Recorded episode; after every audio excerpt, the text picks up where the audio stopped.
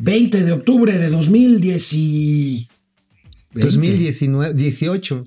Ya mejor regrésate al 16. Oye, lo que pasa es que estábamos platicando ahorita fuera del aire, este, Mauricio Flores y yo, del INEGI, qué buenos son, y hoy es el día del estadístico, el día mundial de la estadística, así que muchas felicidades a todos los del INEGI. El estadístico es el marido de la estadística.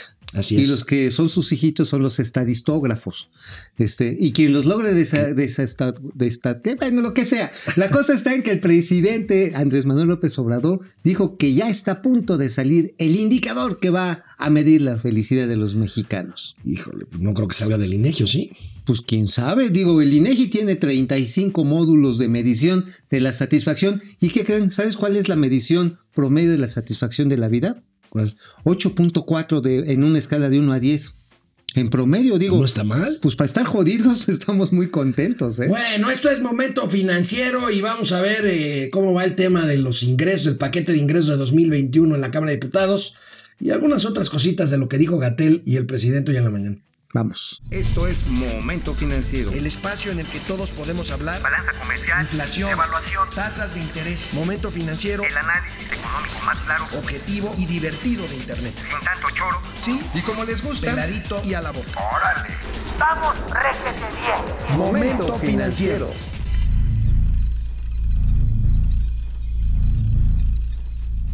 Eh, en el paquete que se mandó a la Cámara de Diputados, eh, la Secretaría de Hacienda planteó incrementar, amigo, corrígeme si estoy mal, incrementar un poco la cuota esta que se paga. Recuerden ustedes que hemos hablado aquí de un mecanismo de compensación.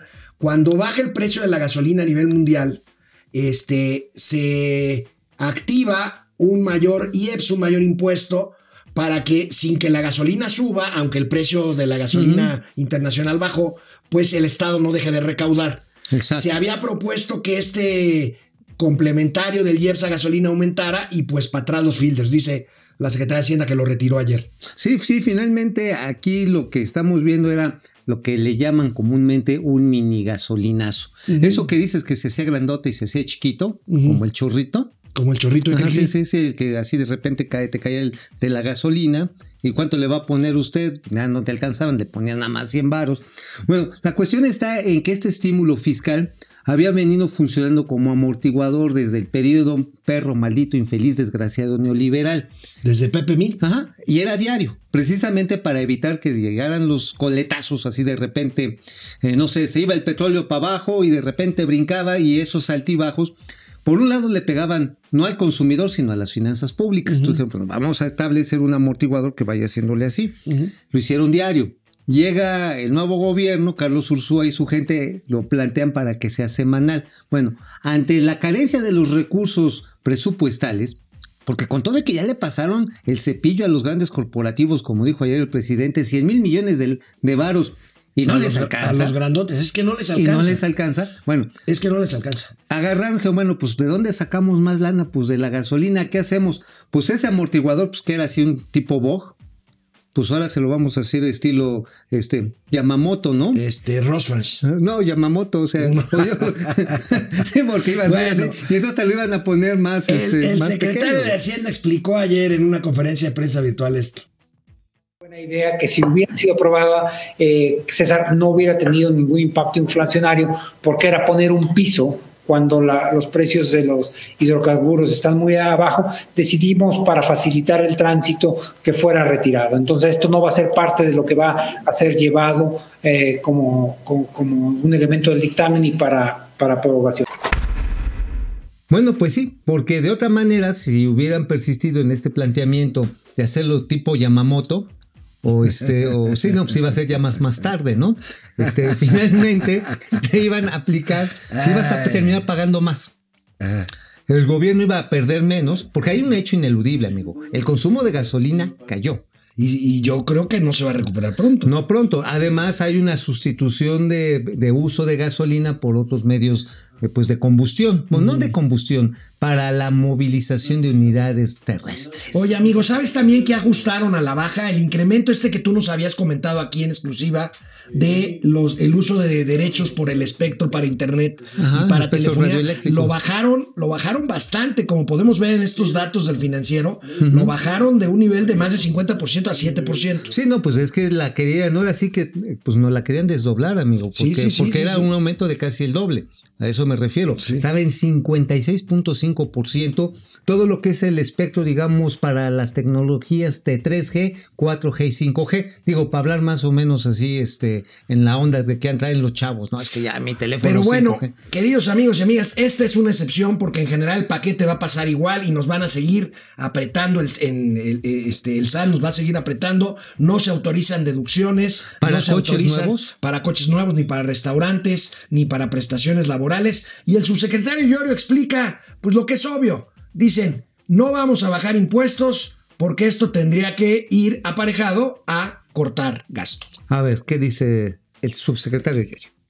Yo lo que pondría es los criterios con los que se han estado evaluando las propuestas, es si tienen o no impacto en la carátula.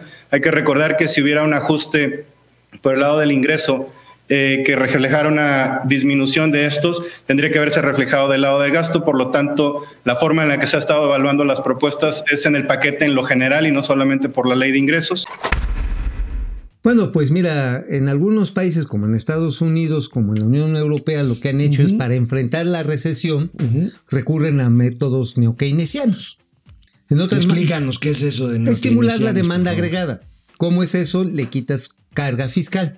Obviamente, pues Estados Unidos tienen el dólar, ¿no? Pues ellos hacen los dólares, no tienen bronca. Este, los europeos, como sea, pues tienen altos niveles de desarrollo tecnológico, científico y exportan este tipo de bienes.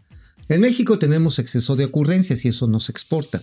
Entonces, lo que aquí estamos viendo es que la única posibilidad que tiene el gobierno mexicano es aplicar pues una política pues yo diría absoluta y totalmente neoliberal. Pues sí. Así, Y, y así, por otro aunque lado, no les amigo, guste, es neoliberal al 100%. Y por otro lado, amigo, los estadios, los estados también parece que tendrán un ligero respiro los estados, Ajá. las entidades de la Se se los República. querían refinar con menos 9%. Como vemos en esta nota, la principal del economista, perdón, de hoy, dan margen a estados de ampliar su deuda ante impacto de COVID.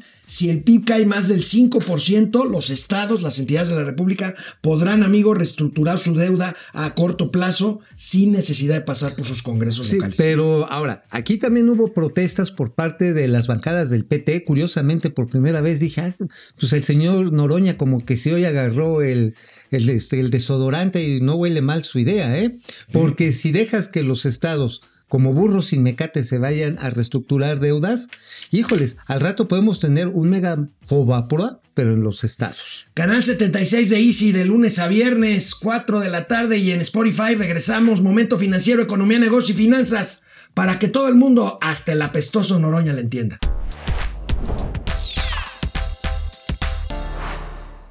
Oye, no le digas feo así el señor Noroña. ¿Por qué se va a enojar? Pues nada más le aventaron huevos, ¿no? Pues le pintaron. le También todo. Todo, ya ves que el pobre Noroña, ya ves que Pero ya es que le gusta salir en toalla y bien se, baña con agua fría. Bien y- seisy, ¿no? Así bien así. Bueno.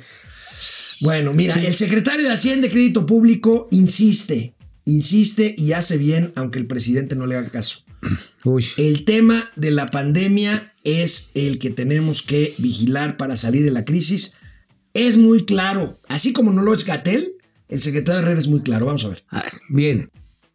El detonador de esta crisis es la pandemia y no podemos pensar que solamente va a ser a través de soluciones económicas o de políticas de finanzas públicas la salida. La salida tiene que estar eh, pensada y construida en la contención de la, de la pandemia. Los hechos recientes que hemos visto en las últimas semanas de rebrotes fundamentalmente en Europa y, en Nueva York son claramente preocupantes y nos hacen a nosotros ver que tenemos que ser muy cuidadosos. Hubo unas declaraciones, si mal no recuerdo, del subsecretario López Gatel en la conferencia de prensa de ayer, donde se ve como ya hay alguno, al- algo de evidencia que puede suponer que la caída que estaba viendo en la, en la curva de contagios se está estancando para algunas entidades en el país y ahí es donde tenemos que redoblar esfuerzos.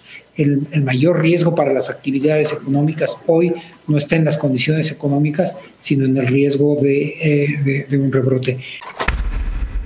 Bueno, amigo, pero pues de todas maneras, aunque está la señal, bueno, hasta la jefa de gobierno probablemente este viernes anuncie medidas nuevamente de contención en la Ciudad Si de no le México. jalan las orejas. Se ha visto bien en general la jefa de gobierno, ¿no? Pues en Este, general, digamos, ante este problema, Sí. sí, sin lugar a Ahora, dudas. el presidente contradijo al secretario de Hacienda y dijo, Sí. no, no, no.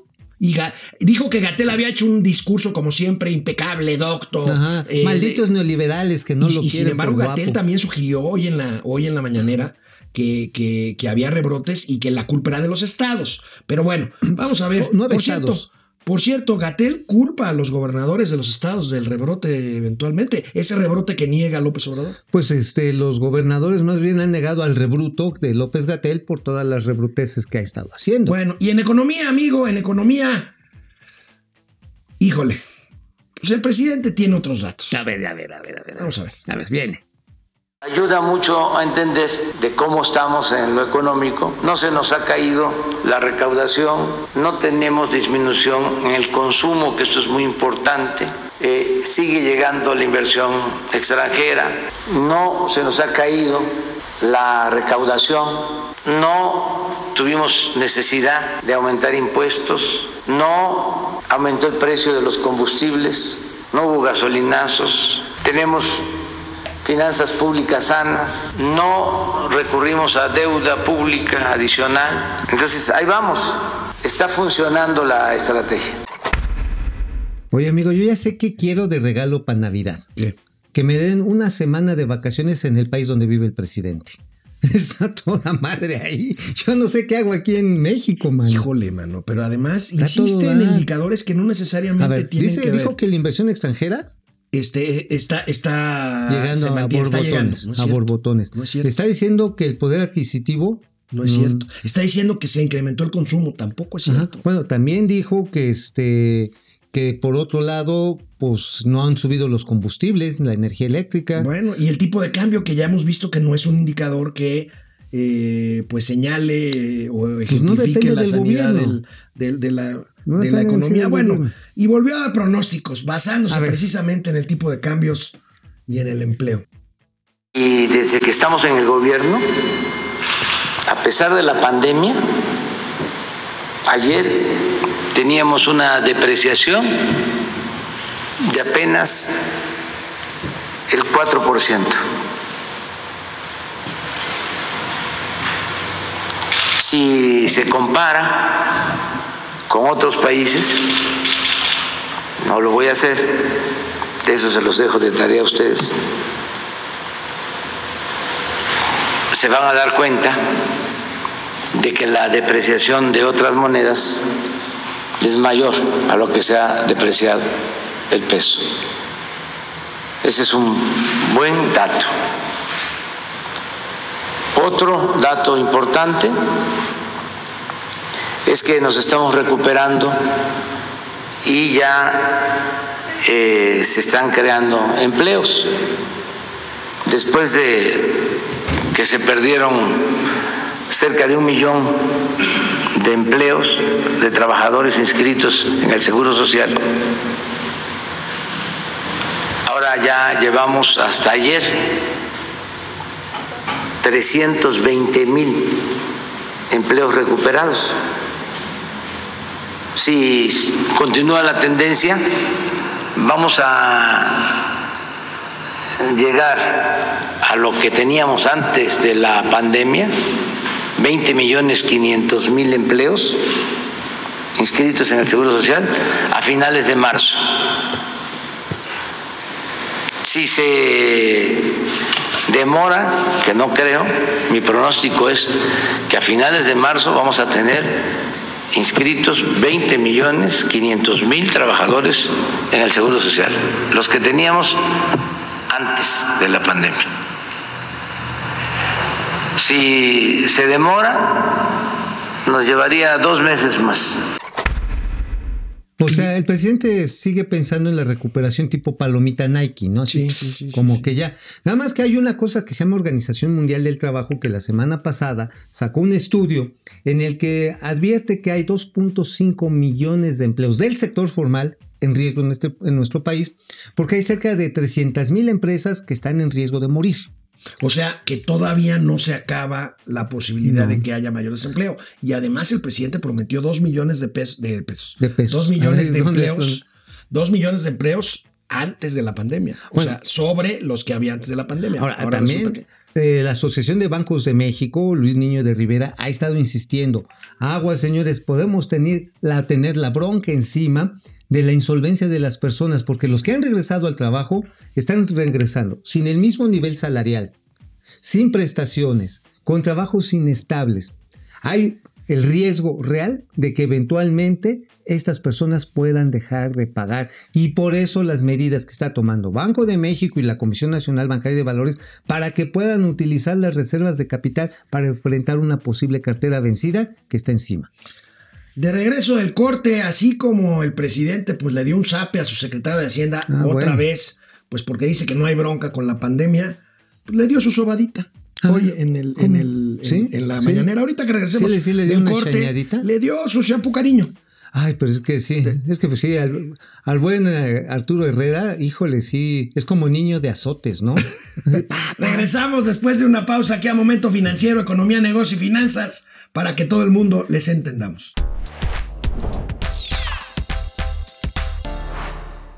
¿Nunca tuviste un maestro o maestra de esas que te daban un zape guajolotero y luego No, que aventaban el borrador. Y, y luego decían que eras buenísimo y que maravilloso y que Sí, tenía un ibas maestro a- en quinto y que año. ibas a ser este el- Ibas a el- ser periodista. no, no, el, el- el- el abanderado de la escolta más sapeado de la historia. Sí, por, bueno, yo en quinto año, o sea, ahí en quinto trueno era cuando llevábamos. Quinto trueno. Así era la, bueno, miren, la, sec- la- miren la primaria. cómo, pues con sus datos, el presidente presumió que somos tan buenos que, mira, A ver.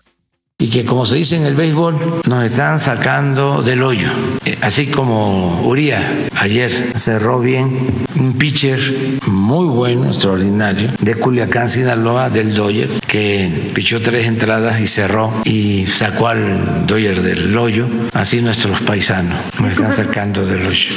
Porque no lo olvidemos, las remesas son la principal fuente de ingresos que tiene nuestro país. Y es un ingreso que llega a millones de mexicanos. Es dinero, repito, va a ser alrededor de 40 mil millones de dólares repartido en 10 millones de familias. Abajo, ¿esto qué significa? Significa que la gente tiene para consumo, significa que se reactiva la economía abajo en los pueblos, se ayudan eh, los dueños de las tiendas, eh, se ayuda el comercio, se ayuda el transporte. Esto le da vida a los pueblos. Oye, amigo, pero ese dinero no lo da el gobierno, o sea, que no que no se adorne, neta no, se adorne. Ahora, esto es lo de Neta, las no se remesas. adorne, señor Eh, el video que, que no pusimos se los platico rápidamente. El presidente dijo, vamos también que al secretario de Hacienda, Arturo Herrera, lo nombraron eh, presidente del Banco Mundial y del Fondo Monetario Internacional durante el próximo año. Ah, pues ya, ya le dio su reconocidita Ya le dio su a los malditos perros infelices organismos neoliberales Ay, ay, que sometieron ay. la soberanía nacional Vamos y a ver. todos callaron como momias. ¿Quién está en Facebook? Está ver, ¿quién Fernando es? González P. Ya no están publicando cuántos dólares vende el Banco de México para conservar la paridad.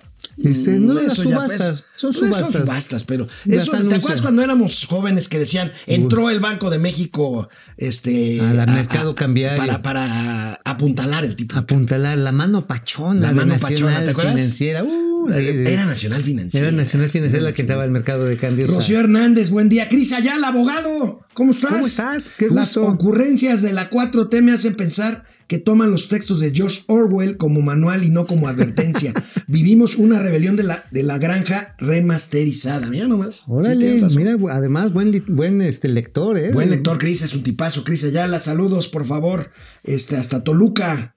Eh, Ismari Martínez, feliz martes, amigos. Fer Rangel. Fer. Eso que dijo Maufo, vaporos estatales, ¿qué pasaría? Como Detroit, que se van a quiebra, ya te fregaron. No, amigo. pues sí, es que mira, si vas allí a Dallas, también ahí tuvieron un problema similar en el financiamiento. Pidieron tranches muy largos y pues sí se los prestaron, pero después se los cobraron. Laura Ochoa, política netamente contradictoria. Cristian López, buen día. Cristian Héctor Guerrero, nunca va a bajar la gasolina con este gobierno.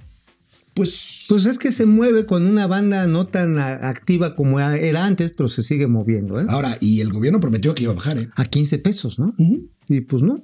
Pues Eh, no. Mike White desde el Estado de México, José Almazán, viéndolos en vivo a todo color. Muchas gracias, Depredador Mercenario. Depre, ¿cómo estás? El presupuesto inicial de dos bocas ya excede los 800 millones de dólares más.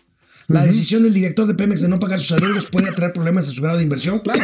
Por supuesto. De hecho, Pemex ya tiene bonos materialmente basura. ¿eh? Bueno, pues la tasa a la que colocó un crédito revolvente quedan 1.600 millones de dólares. Más caro que otros países que no tienen grado de inversión y México todavía lo tenía o Pemex todavía lo tenía y salió más caro. 7.5% en dólares, en dólares. No, bueno, eso y una eh, violación tumultuaria en Ecatepunk es lo mismo. Bueno, en YouTube está Juan Ramón No, Juan Manuel Manso. eh, continúa el impago en Pemex y aún no podemos meter revisión a facturas de febrero. Sí, Está cañón. cañón, no, está cañón. Es más, si son proveedores de PEP, la parte de exploración y producción, las ADEFAS asesinas, Oye, ¿ya viste atrás. cómo nos dice Leo In? A ver. Dice que somos la pareja digestora de noticias financieras. Ay, los estomaguitos. Mientras no lo hagamos, popó. somos Todos. estomaguitos financieros.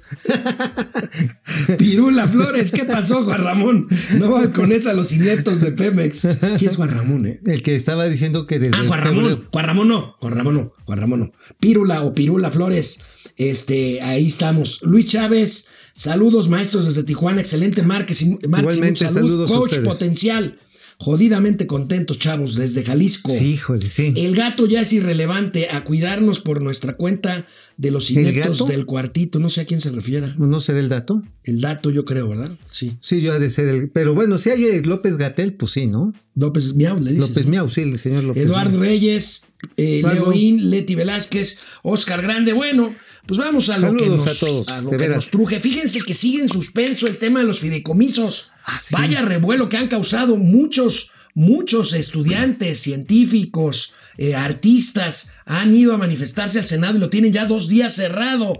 Pues tanto que la jefa de gobierno envió esos granaderos que ya no existen, pues de pronto salieron de las coladeras. Pues sí, mira, si usted va y toma una caseta y pasa la- ahí la charola, si usted va y toma un predio, no pasa nada. Pero si va y uno protesta porque le quitaron los recursos de un fideicomiso para encontrar eh, familiares perdidos, para niños con cáncer, sí te agarran.